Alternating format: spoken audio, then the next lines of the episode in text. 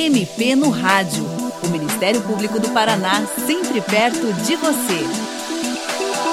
O tema do MP no Rádio desta edição é o endividamento familiar no Brasil. Problema que em 2021 atingiu a maior taxa dos últimos 11 anos. Uma pesquisa realizada em outubro de 2021 pela Confederação Nacional do Comércio de Bens, Serviços e Turismo revelou que quase 75% das famílias brasileiras estavam endividadas. Para falar sobre esse assunto, o MP no Rádio recebe o Procurador de Justiça Ciro Expedito Schreiber, que é coordenador do Centro de Apoio Operacional das Promotorias de Justiça de Defesa do Consumidor e da Ordem Econômica, uma unidade especializada do Ministério Público do Paraná. Doutor Ciro, o que é o chamado superendividamento do consumidor e por que ele acontece? Superendividamento é um fenômeno moderno resultante da facilitação da outorga de crédito, é, chamado também de crédito irresponsável, ou seja, o crédito como um produto do banco, como uma especulação objetivando lucro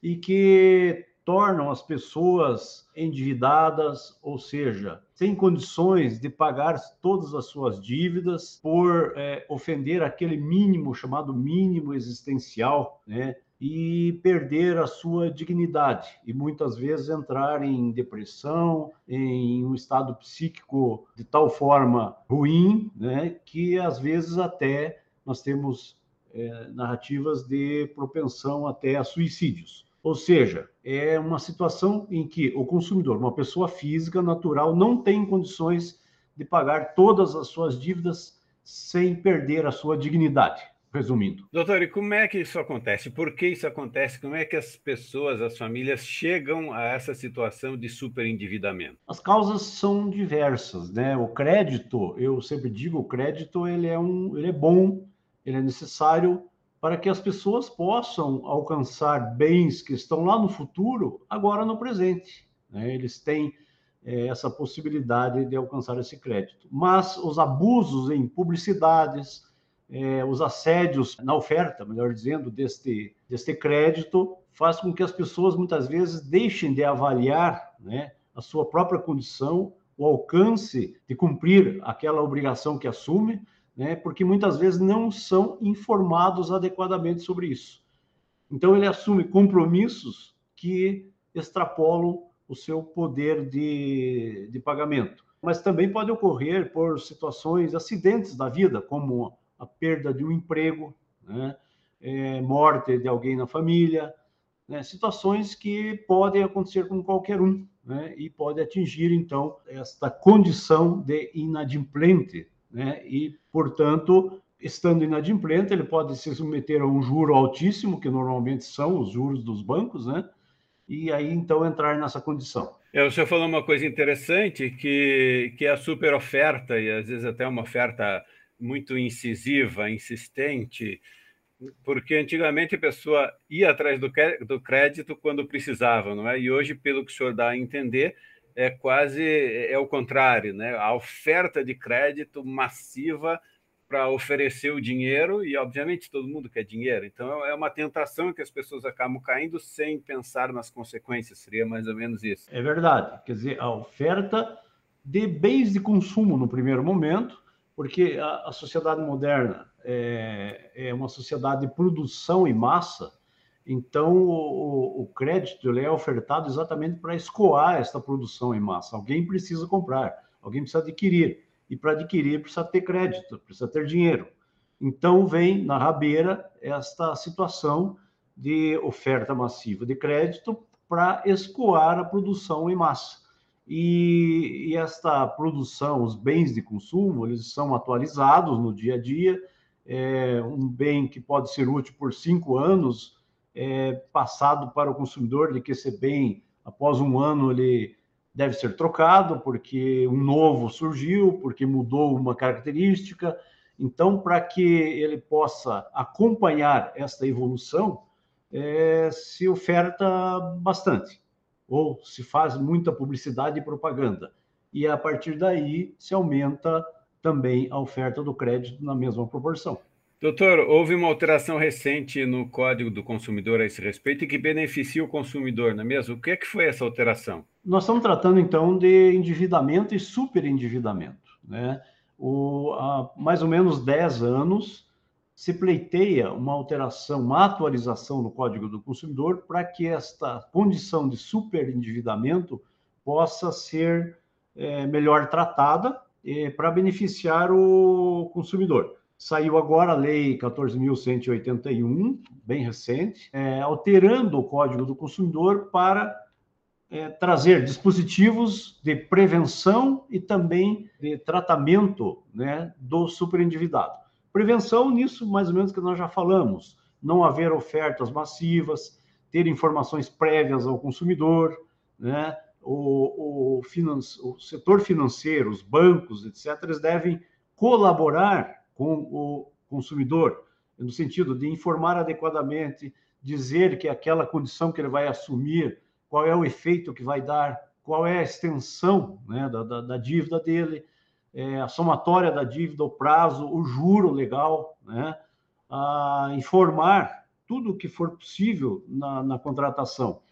E, é, e ele estando numa condição de superendividado, o código hoje prevê a recuperação desse consumidor. É necessário que o consumidor ele volte a ser ativo economicamente para que ele possa é, integrar o mercado de consumo. Isso é bom para ambas as partes, para ele próprio, consumidor, e também para o mercado. Né?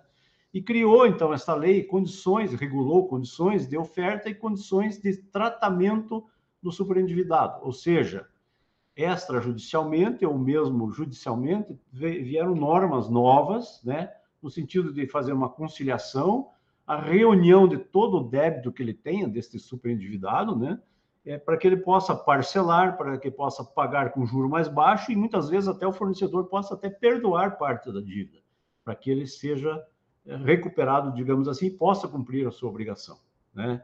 É, então, é, é nesse sentido. E não havendo ainda esse essa possibilidade extrajudicial ou extraprocessual, há a possibilidade de um processo de pagamento, um processo judicial, onde é apresentado um plano de pagamento e o juiz então sentencia obrigando as partes a receber naquela condição para que o consumidor possa adimplir, né? Durante cinco anos, tem um prazo limite de cinco anos. Doutor Ciro, quando uma pessoa quiser, precisar contratar um empréstimo, como deve fazer isso com segurança? nós temos o consumidor, né, tem é, algumas formas de se acautelar, né? Nós tínhamos é, mais antigamente, na edição do código há 30 anos atrás, aquelas ofertas em domicílio ou ofertas por telefone de produtos e a possibilidade de arrependimento em sete dias quando comprávamos fora do domicílio. Hoje, uma, uma, uma aquisição de crédito, ou seja, é, por intermédio de representantes que nós chamamos hoje de correspondentes bancários ou tal, os tais pastinhas, que são aqueles, aquelas mini, mini agências que vão ofertar em nome de bancos, mas que não são bancos, né?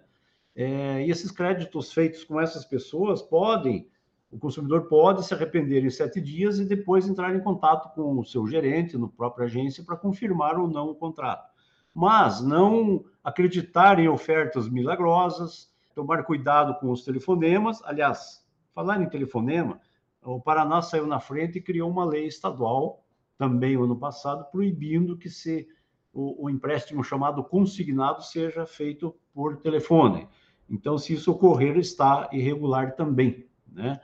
É, então, tem, tem, o consumidor tem que se acautelar nesse sentido e procurar fazer um cálculo daquele, daquela dívida que ele está assumindo. Primeiro, é, ele deve avaliar se deve ou não é, emprestar o dinheiro. E, em sendo necessário, fazer um cálculo do comprometimento da sua renda, né, que não pode ser mais do que 30%, 35%, conforme o caso, né, e somar a dívida toda, ver qual é o juro que está sendo cobrado, né, porque muitas vezes uma, uma prestação baixa não significa que ele não está pagando um, um juro alto, porque esta prestação pode se estender por um prazo muito longo. Normalmente é isso que se faz, né? Se estende por um prazo longo, é, um juro alto e aparentemente dá uma prestação baixa. Bem interessante esse, esse, esse dado que o senhor disse, esse número, que o ideal é que a pessoa não passe de 35% do seu orçamento comprometido, né? Então, se ela ganha, digamos, mil reais, no máximo 350. Para cada mil reais que ela ganha, no máximo 350 para pagar é, essas prestações, não é? E, doutor, se o, se o consumidor perceber que teve um direito violado, ele pode procurar o Ministério Público? Como fazer isso e o que é preciso levar para esse atendimento? É aquela orientação que a gente sempre dá, né? Que em cada comarca é, deve existir um PROCON municipal. É, então, procurar primeiro o PROCON municipal. Aliás, primeiro procura o fornecedor, seja ele numa compra de produto, seja ele na aquisição de um crédito junto a uma financeira. Se não resolver junto à financeira, ele pode procurar o PROCON é, municipal ou então o Ministério Público. Em cada comarca do país existe um promotor de justiça que atende a todos os municípios. Então ele pode se dirigir por qualquer meio, pode ser eletronicamente, por telefone, é, pela mídia, é, pode ir pessoalmente nas centrais de atendimento do Ministério Público e procurar o Ministério Público, o promotor, para é, se orientar no primeiro momento. O promotor, avaliando a situação e até vendo que é, oferindo que ali existe uma situação de, de, de, de lesão coletiva, que não seja só daquele consumidor individualmente, ele pode ingressar com uma ação civil pública, instaurar um inquérito civil e até procurar as entidades para fazer um acordo extrajudicial. Isso é possível. Né? Então, levar sempre ao conhecimento do Ministério Público nessas situações. E o que, que a pessoa deve levar de documentação para esses atendimentos? Todo meio de prova é possível, tanto judicialmente quanto extrajudicialmente, mas é, exigir sempre, quando for é, contratar, uma cópia do contrato. Né? Então, se ele se sentir lesado, leva a cópia desse contrato. É, provas que tiver, como diálogos hoje, a, a, até a eletrônica possibilita isso, diálogos, prints de WhatsApp, todo tipo de documento que tiver, né? É, documentos da aquisição, muitas vezes, do bem que gerou a outorga de um crédito, porque o crédito, o crédito pode ser, às vezes, otorgado na própria loja, né? Tem muitas lojas que têm bancos próprios e até setores dentro da própria loja que otorgam créditos. Então, leva a nota fiscal do produto, leva o contrato de financiamento, né? E provas de que ele do rendimento dele, né? E, e de que aquela dívida que ele assumiu extrapolou um certo percentual que nós chamamos de mínimo existencial, aquele mínimo que ele precisa deixar sobrando para poder sobreviver. Perfeito, doutor. Muito boas as orientações. É bom que o consumidor esteja consciente né, e não dê o passo maior que a perna. É, tenha bem presente isso e muito cuidado na hora de contratar esses empréstimos. Doutor Ciro, muito grato pela sua participação no programa de hoje. E você, ouvinte, também pode participar do MP no Rádio Envie seus comentários e sugestões pelo e-mail mpnoradio.mppr.mp.br ou pelo telefone 41 3250 4469. O programa desta semana teve produção de Júlia Duda e Luísa Mainardes, edição de Patrícia Ribas e apresentação de Tomás Barreiros. Até o próximo programa. Você ouviu MP no Rádio, uma produção da Assessoria de Comunicação do Ministério Público do Paraná.